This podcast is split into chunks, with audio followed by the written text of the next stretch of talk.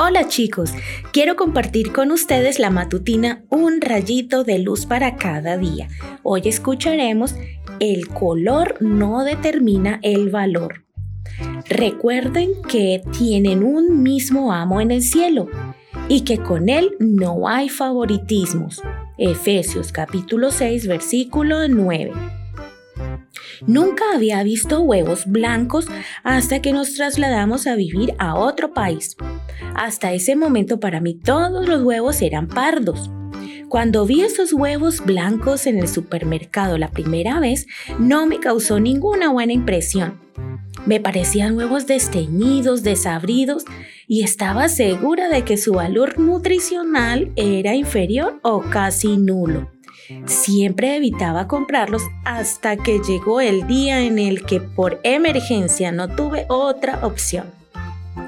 Con temor los partí pensando encontrar algo que no sería de mi agrado. Y cuando se reventaron, vaya sorpresa, por dentro esos huevos blancos eran exactamente iguales a los huevos pardos.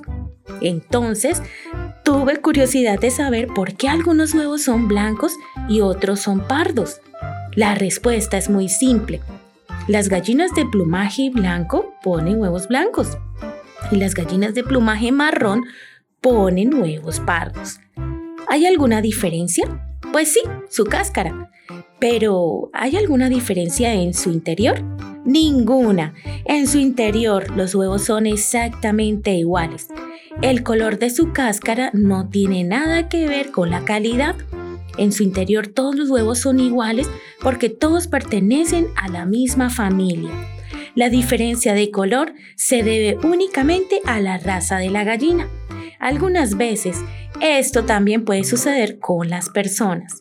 Muchas veces tenemos cierto prejuicio con lo que vemos por fuera de las personas y nos imaginamos cosas de ellas solo al ver su piel, su ropa o su condición por fuera. Podemos pensar que tienen menos valor, pero nos olvidamos de que a pesar de las diferencias externas, todos formamos parte de la misma familia, la familia de Dios. Pedro era judío y la Biblia nos cuenta que él creía que Dios había enviado a Jesús solo para los judíos. Pero Dios le dio una visión a Pedro donde le mostró que todas las personas fueron creadas iguales. Y entonces Pedro comprendió que para Dios no hay favoritos. Ante sus ojos todos somos iguales. Todos somos hijos del mismo Padre Celestial.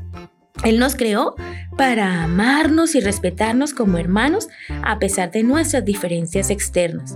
Entonces, ¿cómo debes tratar a los demás? Dios no tiene favoritos. Él nos ama y respeta a todos. ¿Y tú? Que tengas un hermoso día.